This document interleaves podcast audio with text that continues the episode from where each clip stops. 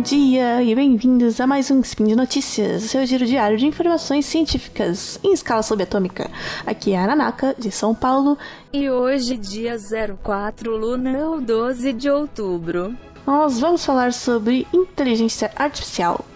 E no programa de hoje, o estado da Califórnia apresenta legislação para parar deepfakes de políticos e pornografia.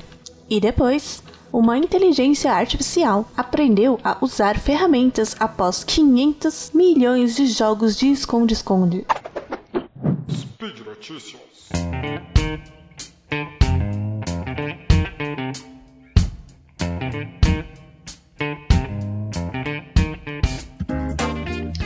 Então, na Califórnia, por que não o estado do nosso querido exterminador do futuro, foram propostas duas leis para limitar o uso de fake vídeos, vídeos deepfake.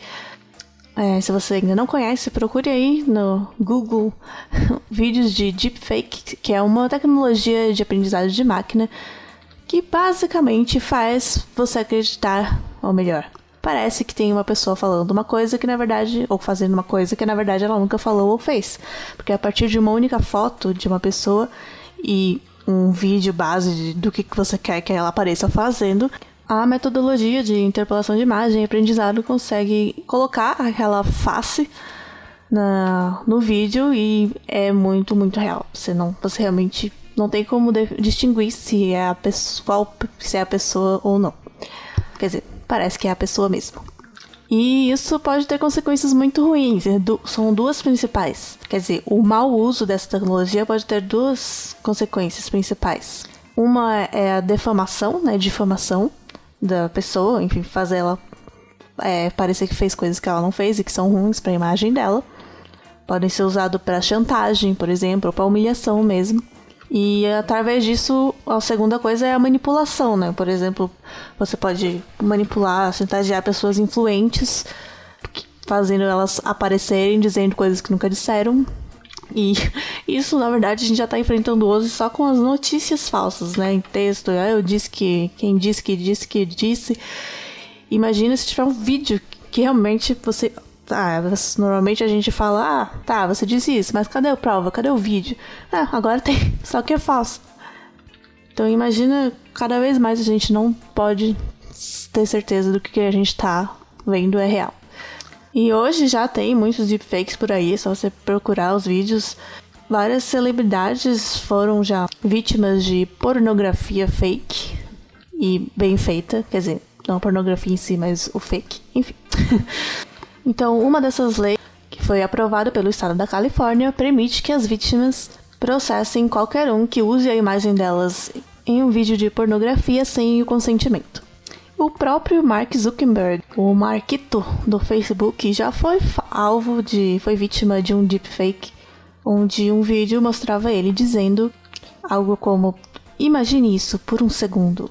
Um homem com total controle de dados roubados de bilhões de pessoas todos os seus segredos, suas vidas, seus futuros. Enfim, o que é algo bem assustador dele dizer. E que as pessoas também não duvidariam que ele tivesse dito, talvez. Então, é, foi um fake bem complicado. Mas antes desse vídeo aparecer, o próprio Facebook já tinha se recusado a remover um vídeo de deepfake da plataforma que mostrava a presidente da Câmara de Representantes dos Estados Unidos como se ela estivesse intoxicada ou embriagada. Então, se os vídeos de deepfake foram, forem realmente permitidos em plataformas de tão, tanto alcance quanto o Facebook, imagina quanta merda não vai acontecer. E algumas pessoas já estão usando isso como prova, é, ou, ou, usando não, né? Mas dizendo que isso é uma prova de que o Facebook é, manipula as coisas, manipula as eleições e etc., já que eles não nem se propõem a retirar vídeos falsos da plataforma. E a segunda lei da Califórnia é, é contra postar qualquer vídeo manipulado de um candidato político, apesar de apenas até 60 dias antes da eleição. Entre 60 dias antes da eleição e a eleição, não é permitido postar vídeos manipulados de políticos. É, então, a grande diferença do, desses deepfakes é justamente o fato de ser vídeo, né? Porque como eu falei antes, a gente está acostumado de que o vídeo é a prova definitiva, né? A pessoa pode falar que ouviu, pode falar que conhece alguém, mas cadê o vídeo? Cadê imagens? Imagens e vídeo melhor do que uma foto. Mas agora até isso tá entrando em xeque. E são leis como essas que são o primeiro passo para conseguir combater essas deepfakes, fake news e tudo isso que estamos enfrentando nesta era da informação. E hoje a gente ainda não tem uma ferramenta, não foi desenvolvida uma ferramenta capaz de identificar se um vídeo desse tipo de deepfake, se ele é um deepfake ou seria a realidade.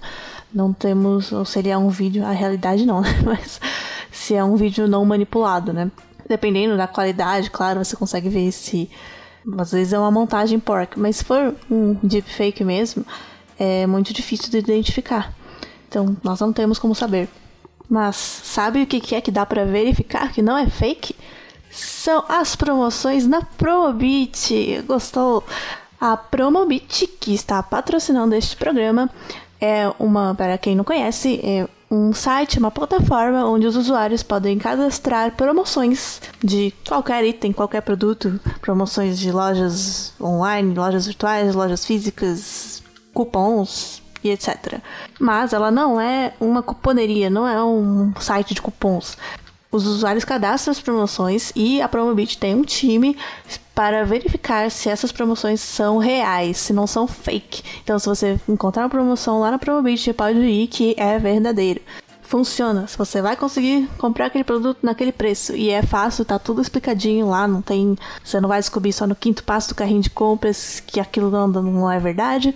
E além disso, você, se você não encontrar o produto que você quer em promoção, não encontrar uma promoção para ele, você pode cadastrar na sua lista de desejos as palavras-chave e aí, quando tiver uma promoção desse produto, Promobit, Promobit vai te avisar.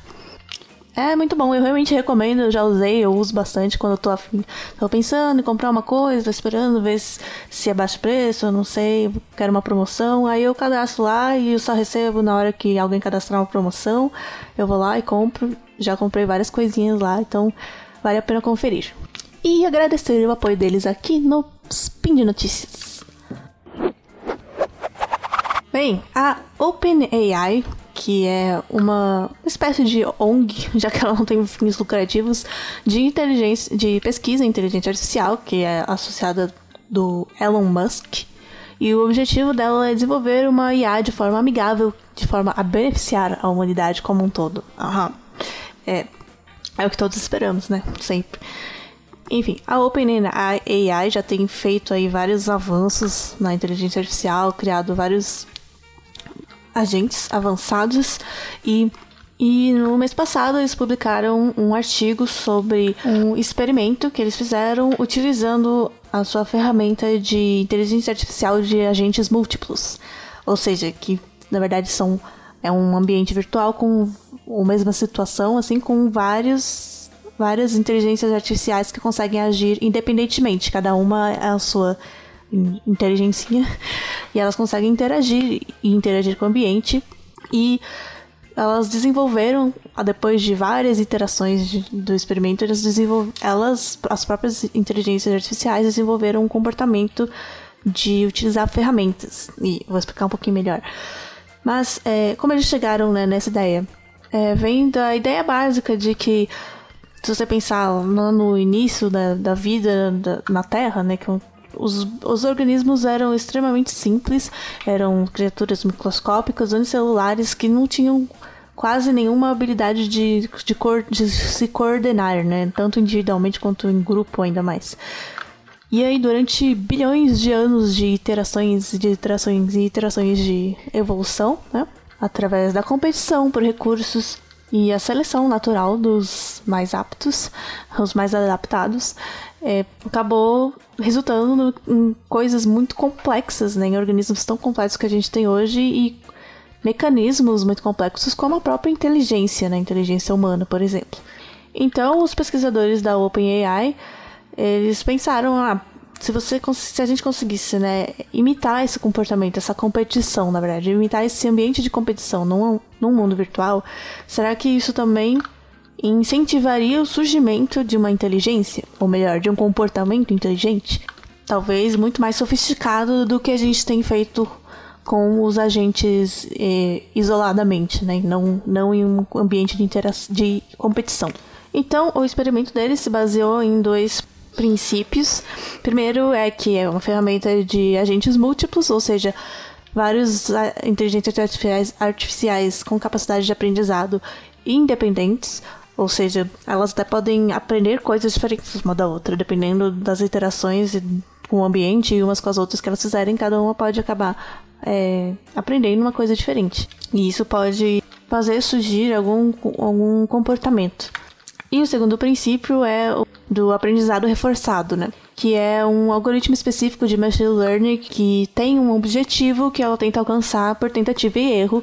E cada vez que ela acerta, ela tem um reforço, cada vez que ela erra, ela tem uma punição ou não, não tem um reforço. Foi inclusive essa estratégia que o DeepMind usou para no programa do AlphaGo, que foi o, a máquina que derrotou o melhor jogador de Go, que é um jogo bem mais complexo do que o xadrez até, assim, com mais possibilidades, né? Enfim, mas voltando, eu nem expliquei o que era o experimento, né? Então, eles tinham vários agentes no ambiente que estavam brincando de esconde-esconde. Brincando de esconde-esconde. Então, um time tinha que encontrar o outro. E quando ele encontrava o outro, o time que estava é, procurando ganhava, né? Ganhava, era reforçado. E o time que estava se escondendo era punido. E depois de centenas de milhares de vezes que elas jogaram esse joguinho de esconde-esconde, os dois times de inteligências artificiais desenvolveram estratégias de eh, utilização de ferramentas e colaboração de diferentes estratégias, né, para se esconder ou para procurar. É, isso mostra também como é importante a, es a, escalabilidade. Quando a gente fala né, de treinamento de inteligência artificial, você precisa de muitos, muitos, muitos, muitos dados. Nesse caso, os dados eram as iterações, né, da, as iterações do, do, do jogo de esconde-esconde. Precisou de centenas e centenas de milhares de vezes de rodar o jogo. Então, é, precisa de uma máquina poderosa só para poder fazer isso. Por enquanto, a gente ainda tem esse limite, né? Estamos superando. É, mas então, como que era o, o algoritmo ou as instruções em si que existiam ali, né? Basicamente, é, existiam dois times, os, os, pesquisadores colocaram dois times de inteligências artificiais. Um, em um deles, todas as inteligências, eles eram os, os procuradores. Nos procuradores, a instrução era vocês têm que achar o outro time, qualquer um do outro time, que são os escondedores. Enfim, os procuradores, então, eles têm a instrução de que o objetivo deles é encontrar os escondedores. E, por sua vez, os escondedores têm a instrução de que o objetivo deles é não ser encontrado pelos procuradores. E aí eles também têm uma punição se eles forem encontrados, e os procuradores têm uma punição se eles não encontrarem nenhum escondedor até o fim da rodada. E é isso, nenhuma outra instrução foi dada para as inteligências artificiais. E aí o ambiente é um espaço é, grande com algumas paredes fixas e alguns objetos móveis, quadrados, é, cubos, paralelepípedos, enfim, alguns objetos aí. E aí eles soltam, iniciam com os agentes, os, os escondedores têm uma vantagem de tempo no começo para poder sair, obviamente, correndo, né, se esconder. E aí no começo eles ficavam fazendo só andando para lá e pra cá, tentando fugir, os outros tentando correr atrás, e ficavam nisso. Aí depois de milhares de iterações, na verdade, depois de 25 milhões de iterações, os escondedores já tinham desenvolvido uma estratégia complexa para de usar os objetos do ambiente, como caixas e paredes, para montar barricadas, esconderijos onde de forma que os buscadores, os procuradores nunca iam encontrá-los. Inclusive, eles desenvolveram até estratégias de cooperação, onde um passava o objeto para o outro para eles construírem mais rápido a barricada. Ninguém nunca disse que eles poderiam fazer isso. É, quer dizer, obviamente tem um, uma certa programação física do ambiente, onde um objeto encostando no outro é capaz de empurrar o outro e tal. E aí, mas isso o é, por tentativa e erro, né? O próprio agente faz isso. Ha, muito espertinhos, né? Mas, depois de mais 75 milhões de rodadas, os procuradores descobriram uma contra-estratégia. Eles aprenderam a mover uma rampa até a barricada para poder subir pela rampa e entrar no esconderijo dos escondedores. E aí, 10 a depois de mais, ainda mais 10 milhões de rodadas, os escondedores, por sua vez, aprenderam a imobilizar as rampas no lugar antes de construírem o forte. Esse também era um. Isso também era uma característica do ambiente, né? Que um objeto pode ser é, trancado no, num lugar é, por um time, e aí o outro time não poderia mover esse objeto. E nessa hora os pesquisadores já estavam achando que eles não tinham mais o que inventar as, as inteligências artificiais. Mas ainda no, na rodada 380 milhões, mais duas estratégias apareceram. Os procuradores aprenderam a usar a rampa que estava é, travada no lugar para subir em uma caixa que estava solta e aí usar essa caixa, empurrar essa caixa com um, o outro agente em cima até chegar perto da barricada e conseguir pular para dentro da barricada. Por sua vez, os escondedores depois conseguiram é, desenvolver a estratégia de também travar as caixas no lugar. Eu só não entendi por que, que até agora os procuradores não trancaram, não travaram todas as paredes no lugar para os escondedores não conseguirem mais criar fortes. Mas tá bom. Acho que alguém tá na vantagem nesse jogo. Bem, enfim, esse experimento é muito legal e mostra como que é, estratégias e complexidade de comportamentos podem surgir do, da própria necessidade né, da competição. Que foi o que aconteceu, que a gente estuda na evolução, na biologia. E, enfim, isso acontece também com puras inteligências artificiais. E isso mostra também que a vantagem da OpenAI, ela não criou do zero nenhum desses métodos, né? Ela aproveitou coisas que já existiam e melhorou, criou em cima, principalmente tem o poder computacional de fazer 380 milhões de rodadas do jogo. E agora é imaginar, talvez planejar como seria colocar um ambiente bem mais complexo, né? Colocar esses, esses agentes para interagir num ambiente muito mais complexo, talvez um pouquinho mais próximo da realidade. Imagina quanto de estratégias não poderiam surgir daí. Inclusive, se você, se você usar talvez um ambiente que tem um problema que a gente não consegue resolver hoje, os próprios agentes inteligentes conseguiriam. Por exemplo, você simula. Ah, hoje a gente tem um problema de logística, tem um problema de trânsito. Coloca um, umas inteligências artificiais aí. Aqui, trânsito é um mau exemplo, porque se o trânsito fosse controlado por inteligências artificiais, já não teríamos problemas. Mas enfim, tem problemas hoje que são muito difíceis de resolver. Se você criar um ambiente simulando isso e jogar lá os agentes múltiplos independentes, uma hora eles vão resolver o problema. Depois de milhões e milhões e milhões de interações. Pelo menos é possível. E por hoje é só. Lembro que todos os links comentados e essas notícias estão no post. Deixe lá também seu comentário, elogio, crítica, sugestão. E lembrando também que este podcast só é possível acontecer graças aos patronos que nos apoiam no patronato do SciCast, tanto no PicPay quanto no Padrim. E também a nossa patrocinadora, a Probability. Busquem conhecimento e até a próxima!